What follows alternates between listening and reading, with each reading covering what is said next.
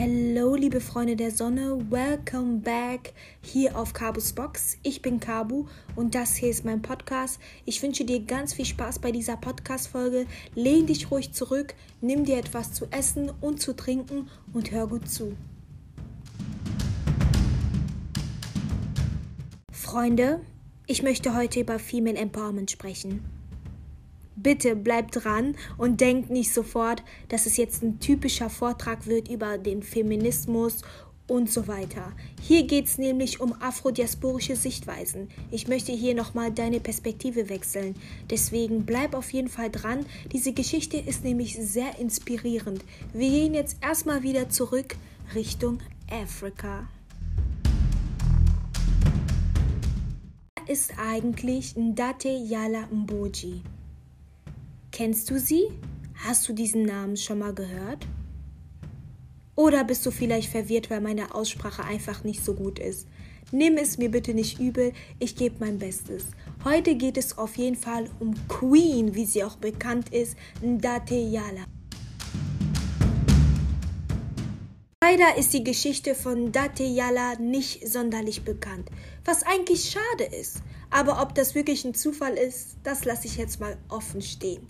Jedenfalls ist sie eine große Königin, eine große Kriegerin gewesen, die an der Spitze einer riesigen Armee stand. Sie hat gegen die französische Kolonialisierung gekämpft. Sie hat aber auch gegen die Invasion der Mauren gekämpft. Und sie ist 1810 geboren und 1816 schon gestorben. Sie war die letzte große Königin der Wallo. Wallo war ein Königreich im heutigen Nordwesten Senegals. Und ähm, was ich halt einfach wirklich so bemerkenswert an ihr finde, dass sie sich das irgendwie nicht gefallen lassen hat von diesen ganzen Franzosen, die halt unbedingt nicht nur St. Louis haben wollten, generell Senegal übernehmen wollten. Sie hat sich das irgendwie nicht sagen lassen und hat es auch geschafft, ein starker Gegner zu sein. Jedenfalls wurde Königin Date am 1. Oktober 1846 in Da, also im heutigen St. Louis, ähm, ja, das war die damalige Hauptstadt von Wallo-Königreich, gekrönt. Leider war ihre Herrschaft mit sehr, sehr vielen Widerständen verbunden. Sie ist ja die Nachfolgerin ihrer Schwester gewesen. Ihre Schwester wiederum war quasi die Königin, ja, sie war ja die Königin des ähm, Wallo-Königreichs, weil ihr Mann einfach nicht imstande gewesen ist, das Königreich wirklich gut zu führen. Es ist sehr interessant, dass so wenig über die Geschichte erzählt wird, weil hier ist, wird einfach nochmal gezeigt, dass damals auch in afrikanischen Kulturen also die Frauen nicht nur benachteiligt wurden, wie das in allen geschichtlichen Büchern oft dargestellt wird, sondern besonders also besonders hatten damals die Frauen dieses Valos-Königreichs äh, eine sehr, sehr gute Ausbildung. Sie wurden dafür ausgebildet, auch in der Abwesenheit eines Königs oder eine, eines Mannes wirklich das Land führen, also das Königreich führen zu können. Und das hat man einfach gemerkt weil Ndateyala, obwohl sie quasi sehr schnell nach dem Tod quasi die Führung übernehmen musste und mit so vielen Widerständen zu kämpfen hatte, war sie wirklich eine sehr, sehr starke Konkurrenz für die Mauren, aber auch für die französische Kolonialarmee, die wirklich nicht locker lassen wollte. Was eigentlich macht Ndateyala so besonders? Wieso ist sie jetzt für mich zum Beispiel ein Symbol für Female Empowerment. Ihr wisst ja, dass ihre Herrschaft nicht immer ganz easy war und dass es ganz viele Widerstände gegeben hat. Die Franzosen, die Mauren, aber auch Männer innerhalb des Königreichs und des Landes wollten sich auch oft gegen sie stellen. Aber sie hatte einen starken Willen und sie hat es einfach tatsächlich geschafft, zehn Jahre lang einen Widerstand gegen die Kolonialisierung der Franzosen wirklich ähm, ja aufrecht zu erhalten. Sie hat sich wirklich stark dagegen gewehrt, weil sie einfach auch verstanden hat, dass diese Franzosen das Land und die Menschen nur ausbeuten wollen. Sie wollten, sie ist nicht auf diese Tricks der Franzosen reingefallen und das hat die Franzosen wirklich sehr sehr stark verärgert. Der Das ist einfach unglaublich. Und was noch unglaublicher ist als diese zehn Jahre Widerstand gegen diese Armee, ist einfach, dass sie eine Armee hatte von Kriegerinnen. Und das ist auch, finde ich, ein Zeichen von Female Stärke, Female Empowerment. Und deswegen wollte ich euch unbedingt diese Geschichte vorstellen. Stellt euch einfach vor, diese Frauen Ihre Armee waren Kriegerinnen, die gegen bewaffnete 15.000 bewaffnete Franzosen gekämpft hatten. Sie haben sich einfach getraut. Sie waren wirklich dafür bereit, für das Land zu kämpfen, für ihr Volk zu kämpfen. Das ist einfach wirklich stark. Leider kommt jetzt auch der Moment, wo ihre Stärke nicht ausgereicht hat. Aber hey, wer könnte denn schon von sich behaupten, dass er zehn Jahre lang gegen eine Kolonialarmee mit Waffen standhaft bleiben konnte? Das konnte auf jeden Fall Ndateyala von sich äh, sagen. Sie hatte es zehn Jahre lang wirklich geschafft, Widerstand zu leisten. Aber jetzt war es leider soweit. Sie war zahlenmäßig nur noch wirklich unterlegen. Und die Gegner, also die französische Armee, kam, übernahm wirklich dann das Gebiet mit ihren feindlichen, also mit diesen Truppen. Der Sohn von Date wurde ebenfalls in Gefangenschaft genommen. Und als diese feindlichen Truppen in das Königreich der Wallos eindrangen, sagt sie, Zitat, ich zitiere, Heute sind wir von den Eroberern überfallen worden. Unsere Armee ist in Aufruhr. Die Tidus der Wallo, so tapfere Krieger sie auch sind, sind fast alle unter den Kugeln des Feindes gefallen. Die Erniedrigung ist stärker als wir, das weiß ich. Aber sollen wir die Wallo in fremde Hände geben? Zitat Ende. Eine sehr, sehr starke Frau, eine super gute Führerin. Ganz ehrlich, sie hat eingesehen, dass die jetzt gerade verloren haben, dass sie geschlagen worden sind. Aber sie versteht auch, dass das aber jetzt nicht das Ende zu bedeuten hat für ihr Volk, für das Königreich der Wallo.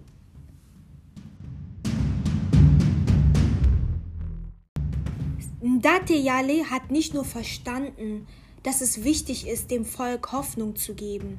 Sie hat aber auch verstanden, wie man sich mit anderen zu verbünden hat, um wirklich zum Wohl ja, des Königreiches Entscheidungen zu treffen. Das Wohl ihrer Menschen stand bei ihr ganz weit vorne als Königin. Und deswegen ist sie wirklich auch dafür bekannt, also wirklich eine der bekanntesten Heldinnen Afrikas, die wirklich für die Befreiung Afrikas, für, für die Befreiung afrikanischer Menschen sich eingesetzt hat, gekämpft hat. Teyala ist aber wirklich auch für die senegalesische Bevölkerung ein Symbol der Stärke einer Frau geworden. Die Griots verbreiten, das sind die Sänger dort im Senegal, verbreiten ihre Geschichte, damit nicht vergessen wird, was ihr, wofür sie sich eingesetzt hat, wie mutig sie gewesen ist. Und ähm, das finde ich halt eigentlich wirklich sehr schön, weil sie ist für die Leute auch dort ein Symbol des Widerstands gegen den französischen Kolonialismus.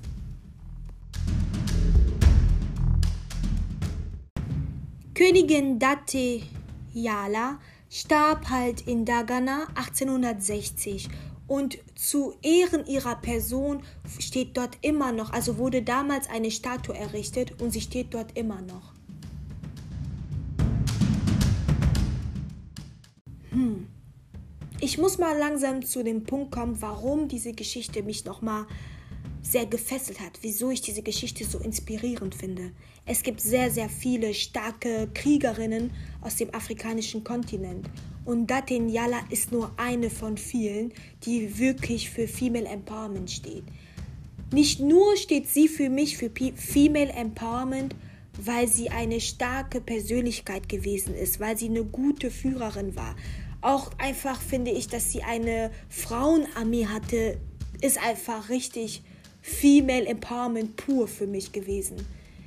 Der interessantere Part, warum ich auch sage, hier auf Cabus Box werden afrodiasporische Perspektiven und Geschichten geteilt, damit wir als Diaspora auch mal ebenfalls unsere Perspektive wechseln und uns nicht immer zu sehr mit dem westlichen Geschichten auseinandersetzen, um dort nach Lösungen zu finden oder auch nach ja, nach Figuren, die uns inspirieren, zu suchen.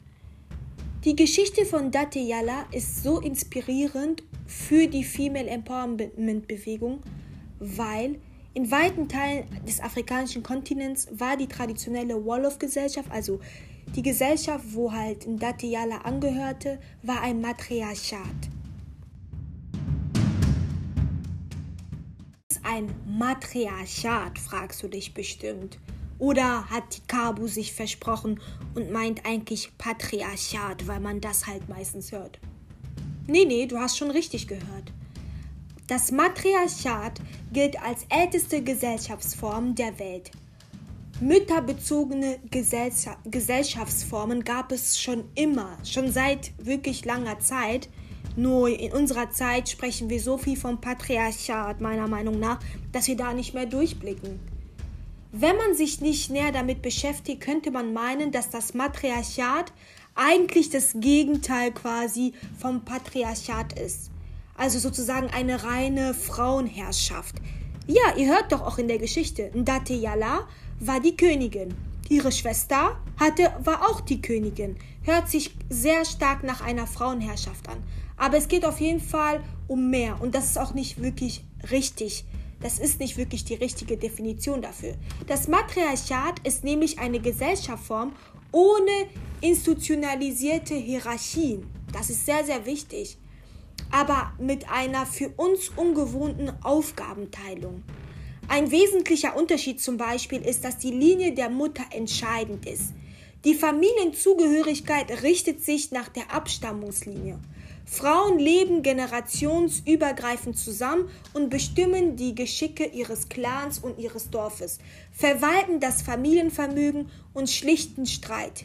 Die biologische Vaterschaft spielt im Matriarchat also gar keine Rolle. Häufig ist sogar unbekannt, wer der Vater des Kindes ist. Sehr, sehr wichtig zu erwähnen ist, dass man den Einfluss der Kolonialisierung nicht unterschätzen darf auf ja, auf die afrikanischen Traditionen, Ideologien und Werte. Und zwar habe ich ja gesagt, dass ähm, Ndate Yalas Volk ja ein Matriarchat gewesen ist. Doch mit der Einführung des Islams und der Kolonialisierung durch christliche Europäer nahm diese Gesellschaft die patriarchalische Ideologien an. Es hatte sich ja wirklich vieles verändert.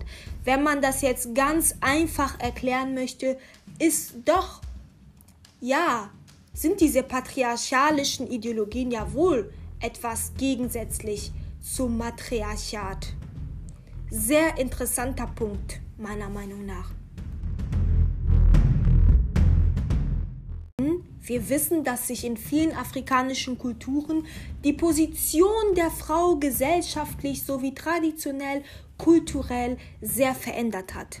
Und ja, ich habe ja vorhin durch die Geschichte von Date Yala erzählt, dass Frauen dort die Führung übernahmen, dass Frauen ausgebildet worden sind, dass sie auch ausgebildet worden sind, um zu herrschen, wenn zum Beispiel auch ein König nicht da ist. Und wenn man jetzt eigentlich zurückdenkt, wenn ich jetzt an den Senegal zurückdenke, ein überwiegend muslimisches Land, wo meistens durch das Patriarchat tatsächlich Frauen gesellschaftlich gesehen, auch wenn das nicht offen gesagt wird, ja, sozusagen immer an zweiter Stelle kommen. Hm. Was hat dieser Einfluss wohl mit der senegalesischen Gesellschaft gemacht? Und besonders, was hat dieser Einfluss dieser patriarchalischen Ideologien mit dem Wert der Frauen in der senegalesischen Gesellschaft angestellt? Wurden diese Frauen, werden diese Frauen immer noch so behandelt? Ich weiß, wir leben nicht in der Steinzeit und ich weiß, dass äh, Afrika modern ist und dass äh, die Frauen da jetzt nicht irgendwie nicht studieren gehen dürfen. Ich habe senegalesische Freunde, aber ihr müsst immer darüber nachdenken, dass auch Werte mitgegeben werden. Wenn diese patriarchalischen Ideologien weiter in der Gesellschaft verankert worden sind, dann werden die auch über Familien weitergegeben. Und wir wissen, wie wichtig Kultur, Tradition und Familie für viele afrikanischen ja, Gesellschaften sind einfach.